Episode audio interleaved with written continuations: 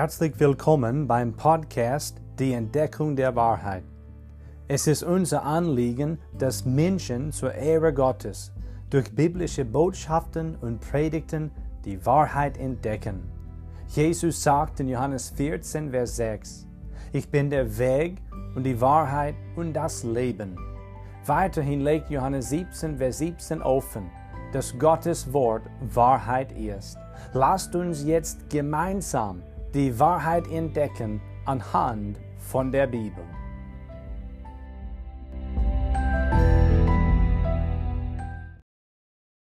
Lasst uns bitte Epheserbrief Kapitel 4 aufschlagen. Wir wollen diesen Bibeltext noch einmal aufschlagen.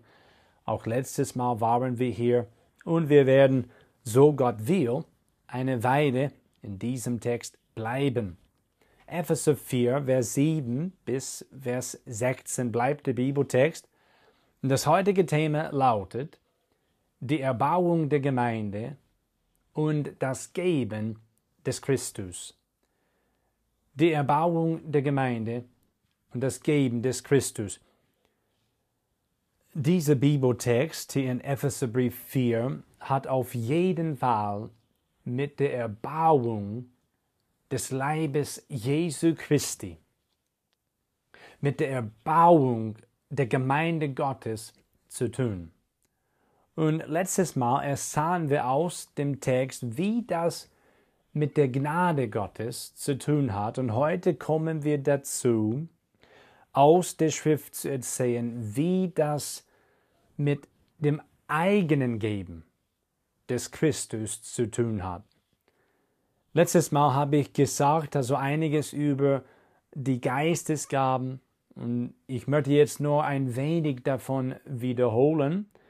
Wir haben gelernt, dass Gott bestimmt, welche Gaben den Gliedern des Leibes Christi gegeben werden. Der Heilige Geist bestimmt das. Und wir haben ein paar Bibelstellen gelesen und da auch ein bisschen diese verglichen. Und wir haben auch sogar eine Geistesgabe oder Gnadengabe definiert. Und zwar wie folgt.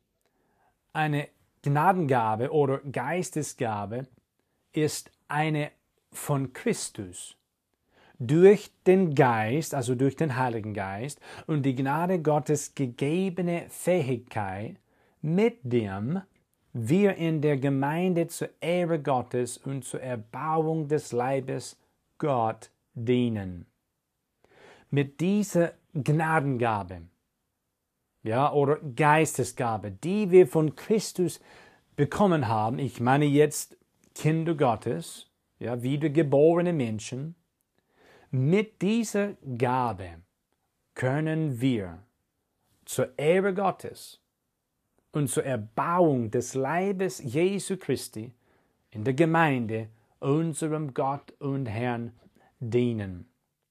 Und die Geistesgaben sind mit naturgemäßen Talenten und Befähigungen nicht zu verwechseln. Solche Sachen sind natürlich, hingegen sind Geistesgaben übernatürlich. Ich habe auch letztes Mal gesagt, Gott gibt sehr gern.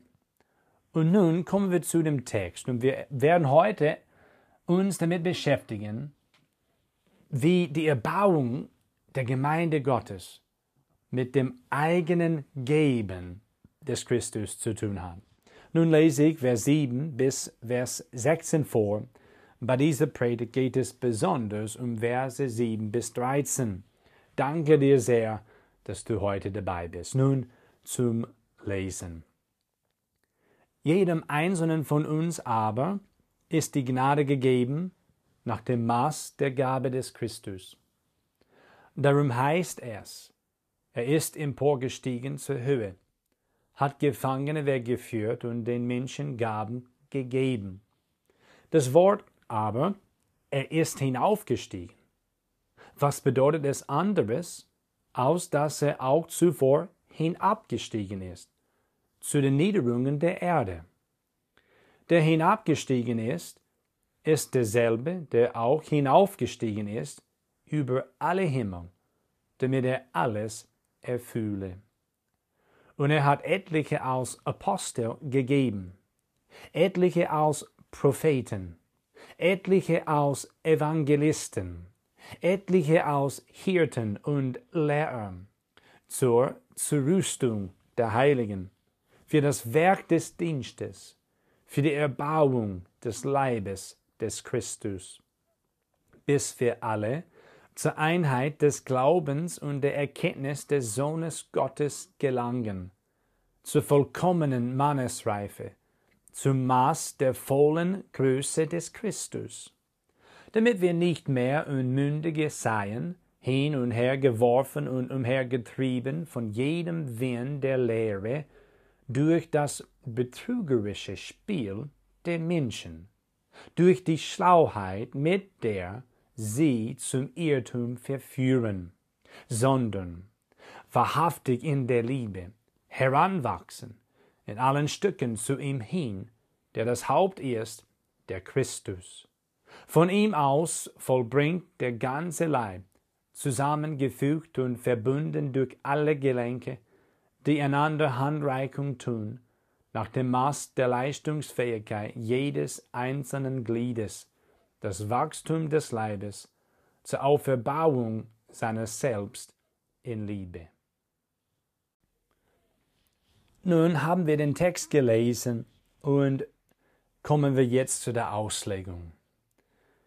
Der Herr Jesus sorgt für die Erbauung seiner Gemeinde durch sein eigenes Geben. Wir haben in dem Text gelesen einmal Gabe des Christus und auch das Wort Gaben einmal und sogar das Wort gegeben dreimal. Wir sehen den Herrn Jesus als den, der seiner Gemeinde Gaben gibt. Ich habe letztes Mal gesagt, Gott gibt sehr gern. Und ich sage noch einmal heute, unser Gott gibt sehr gern das Kommen Jesu Christi, das Leiden, das Sterben, das Begräbnis und seine Auferstehung und sogar seine Verherrlichung gingen seinem Geben voraus. Also das ist jetzt das Erste, was wir in Bezug auf dieses Thema betrachten wollen. Dies alles in Bezug auf Jesus, seine Kommen, Leiden, Sterben, Begräbnis, Auferstehung und Verherrlichung gingen seinem Geben voraus. Und natürlich meine ich jetzt sein Geben, was wir hier in diesem bestimmten Bibeltext sehen. Vers 8 bis Vers Nummer 11 legen dies offen, dass dies alles von Christus ging seinem Geben voraus. Wir beachten die Wörter jetzt aus dem Text, hinabgestiegen zur Erde und dann hinaufgestiegen über alle Himmel. Das lesen wir jetzt in Vers Nummer 9, also hinabgestiegen zu Niederungen der Erde. Und in Vers Nummer 10 also dieser ist derselbe, der auch hinaufgestiegen ist über alle Himmel. Vers Nummer 8 in diesem Text zitiert Psalm 68, Vers Nummer 19. Und dann wird das erklärt in Vers 9 und Vers Nummer 10. Jesus ist zu den Niederungen der Erde hinabgestiegen. Es steht in Johannes 3, Vers 13.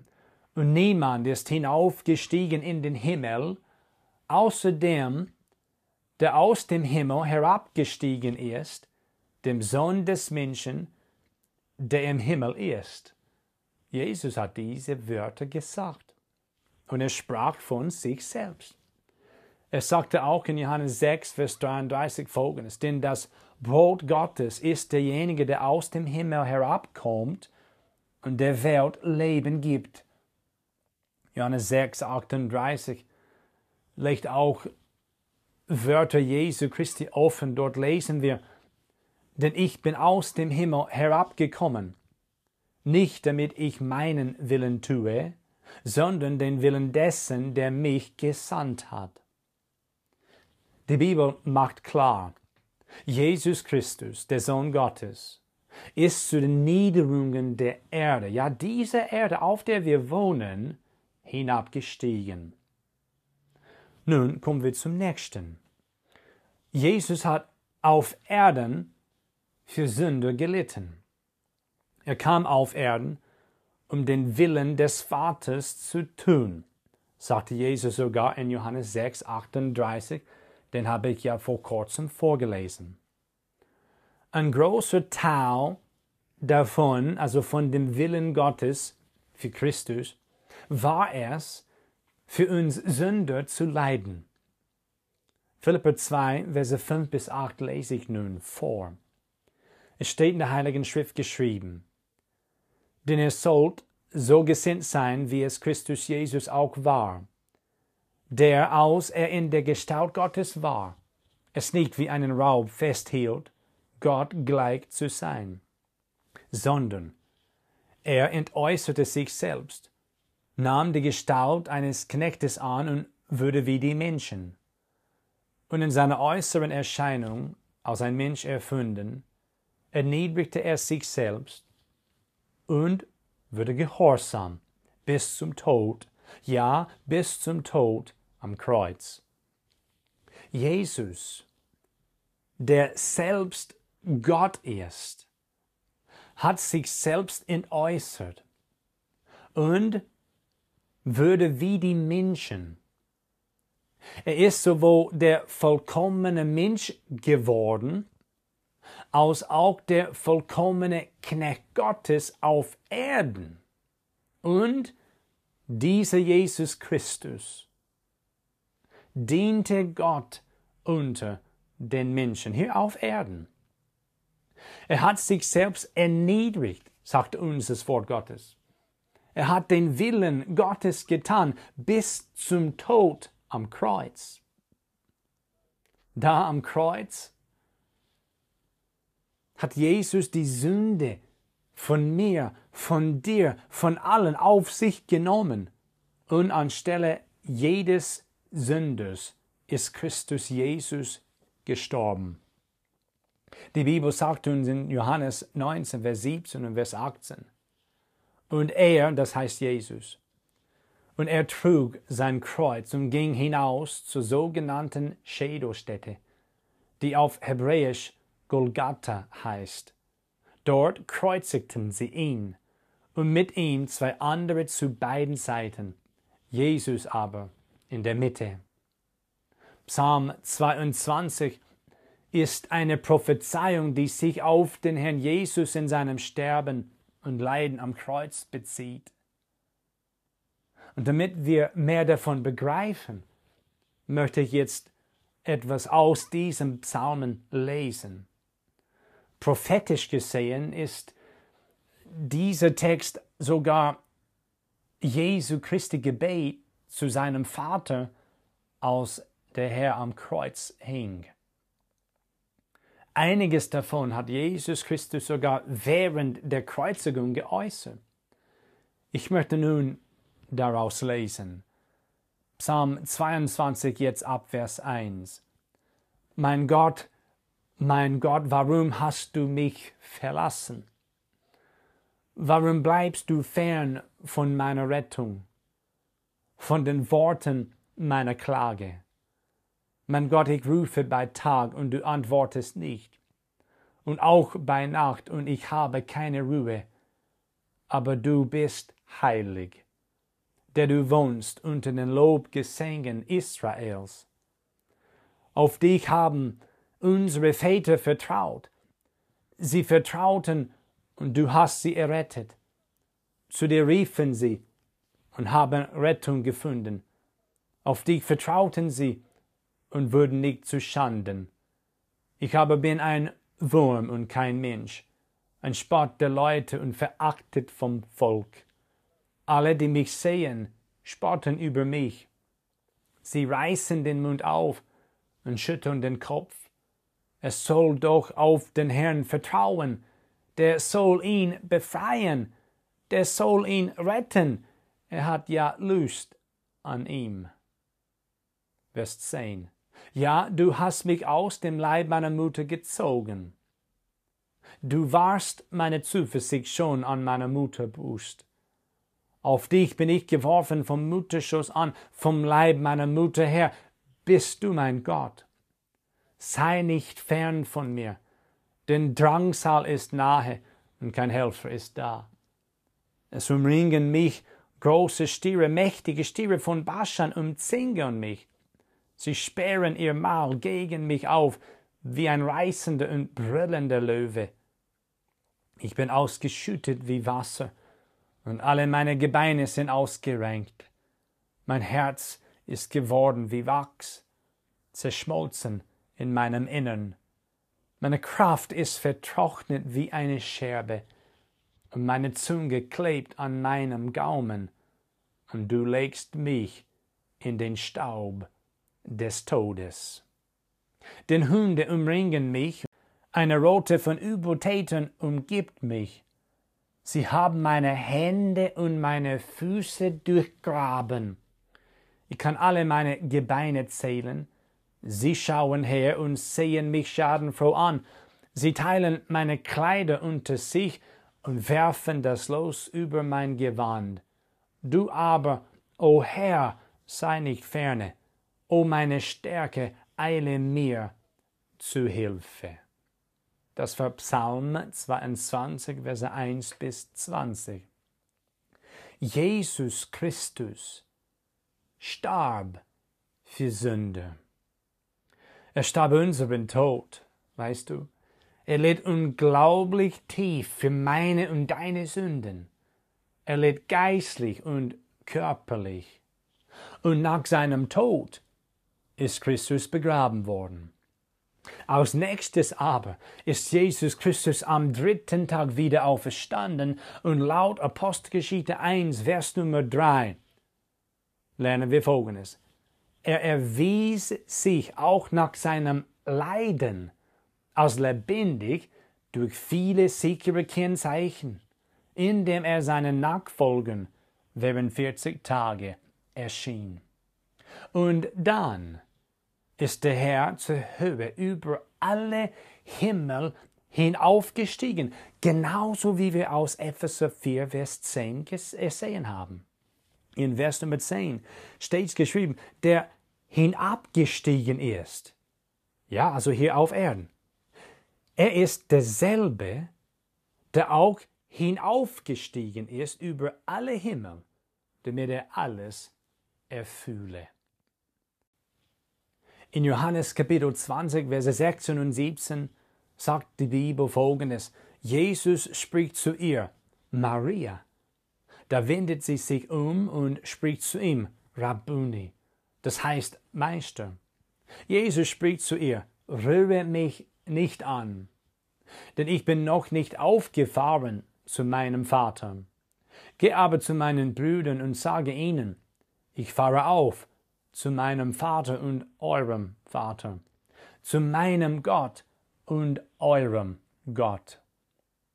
Das ist nach der Auferstehung Jesu Christi geschehen. Christus hat sogar am Auferstehungstag seine Himmelfahrt angekündigt. Markus 16, Vers 19 berichtet davon, von seiner Himmelfahrt. Dort lesen wir, der Herr nun würde nachdem er mit ihnen geredet hatte, also mit seinen Jüngern, aufgenommen in den Himmel und setzte sich zur Rechten Gottes. 1. Timotheus 3, Vers 16 können wir auch vergleichen.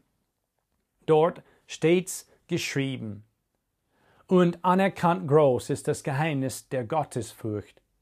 Gott ist geoffenbart worden im Fleisch, gerechtfertigt im Geist, gesehen von den Engeln, verkündigt unter den Heiden, geglaubt in der Welt, aufgenommen in die Herrlichkeit. Laut Epheser 14 ist der Herr Jesus über alle Himmel hinaufgestiegen, damit er alles erfülle. Und das bringt uns jetzt weiter. Jesus kam auf Erden. Er tat den Willen Gottes. Ein großer Teil davon war es, dass er für Sünde leidet. Das hat er getan. Er starb für uns. Er starb für unsere Sünden. Christus ist begraben worden und danach ist er am dritten Tag auferstanden. Nach 40 Tagen oder 40 Tage lang blieb Jesus dann hier auf Erden und dann ist er in den Himmel hinaufgestiegen. Er, Jesus, der auf Erden hinabgestiegen ist, ist zur Höhe hinaufgestiegen. Und dieser Herr Jesus ist damit und dadurch verherrlicht worden. Ja, verherrlicht worden. Das sehen wir hier in Epheser 4 durch die Wörter über alle Himmel und damit er alles erfülle. Das zeigt uns die Verherrlichung Jesu Christi. Das ist ja wunderbar. Die steht im Einklang mit Epheser 1, Vers 20 bis Vers Nummer 23. Das lese ich heute nicht vor, aber diese Stelle sollte hier an, mit diesem aus Epheser 4 verglichen. Wir haben schon, ist schon eine Weile her, aber wir haben schon unseren wunderbaren, erhabenen Herrn Jesus anhand von dem Text aus Epheser 1 betrachtet. Was ist damals verkündigt worden? Sicher hat der Vater Jesus Christus seinen Sohn über alle Massen erhöht. Jesus Christus ist damit und dadurch verherrlicht worden.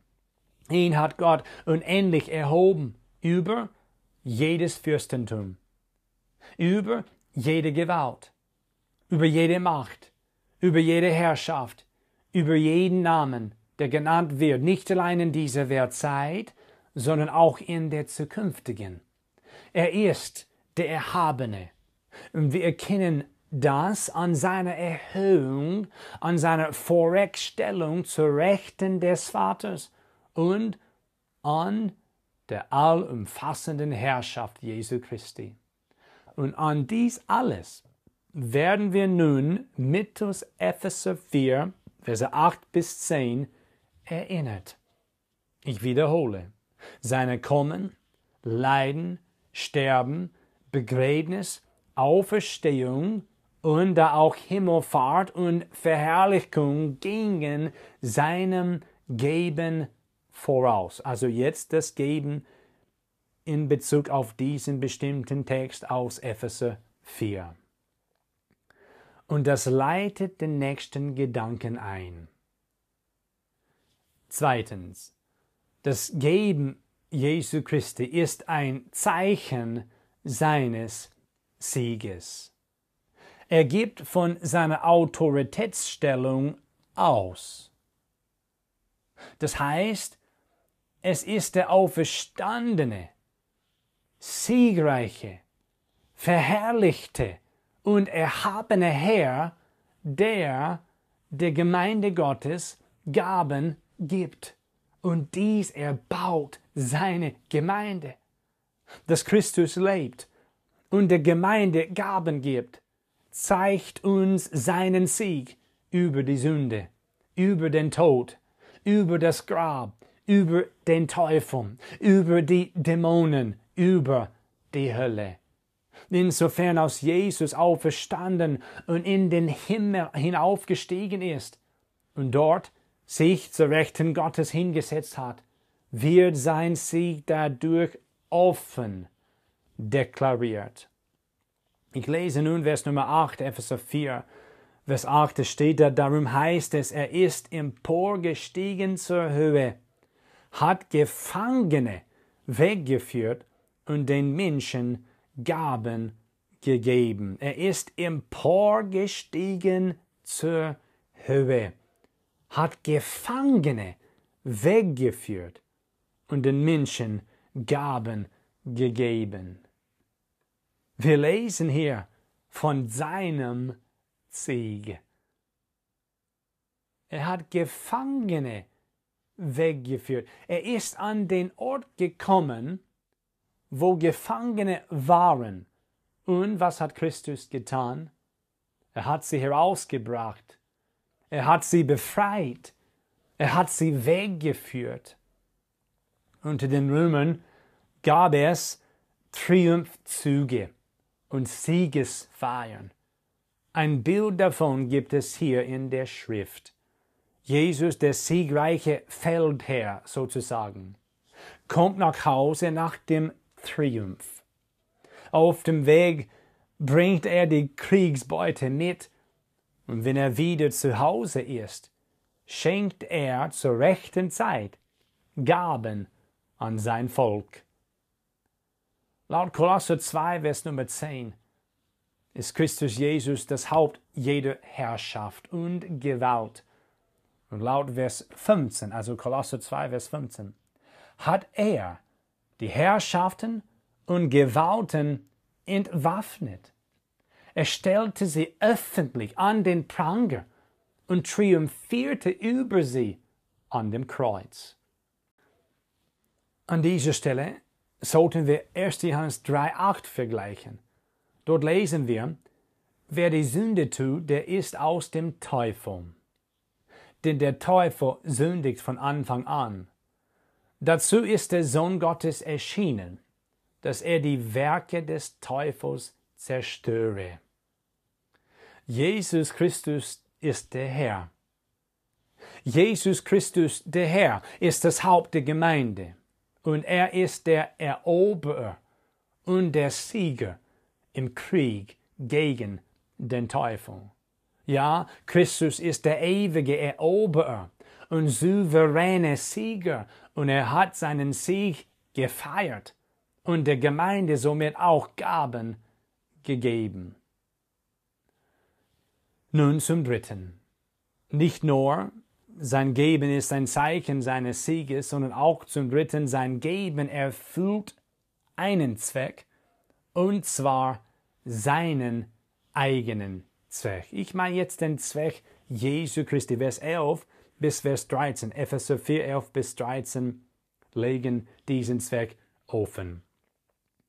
Es steht da, und er, also Christus, hat etliche als Apostel gegeben, etliche als Propheten, etliche als Evangelisten, etliche als Hirten und Lehrer, zur, zur Rüstung der Heiligen, für das Werk des Dienstes, für die Erbauung des Leibes des Christus, bis wir alle zur Einheit des Glaubens und der Erkenntnis des Sohnes Gottes gelangen, zur vollkommenen Mannesreife, zum Maß der vollen Größe des Christus. Jesus Christus will seine Heiligen zurüsten. Er will sein Werk ausführen. Er will seinen Leib, die Gemeinde, erbauen. Er will, dass Gläubigen im Glauben wachsen und geistlich reifen. Dies alles ersehen wir aus Versen 11 bis 13. Zum Schluss komme ich jetzt. Anhand von jetzt Kapitel 4, sogar ab Vers 1, sagen wir, ich ermahne uns, ich ermutige uns dazu, lasst uns weiterhin, meine Mitgläubigen, der Berufung würdig wandern und aus einzelne Gläubige und aus Gemeinde, also Ortsgemeinde, dem Herrn dienen, damit er verherrlicht wird und damit wir einander erbauen. Wie können wir einander erbauen? Wir verlassen uns auf die Gnade Gottes. Wir setzen unsere Geistesgaben um zur Ehre und zum Zweck Gottes. Und was die Erbauung der Gemeinde betrifft, ist Jesus unser Herr sowohl der Schlüssel als auch das Ziel. Möge Christus, ja Christus, jeden Bereich unseres Lebens durchdringen. Wenn das wahr ist, werden wir auf jeden Fall durch Christus, seine Gnade und die Kraft des Heiligen Geistes einander erbauen und dies zur Ehre unseres Herrn und Gottes.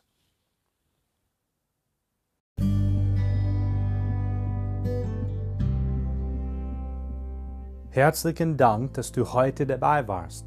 Wenn du Fragen hast, lass uns von dir hören. Kontaktinfos findest du in der Beschreibung des Podcasts. Schönen Tag noch und bis zum nächsten Mal bei der Entdeckung der Wahrheit.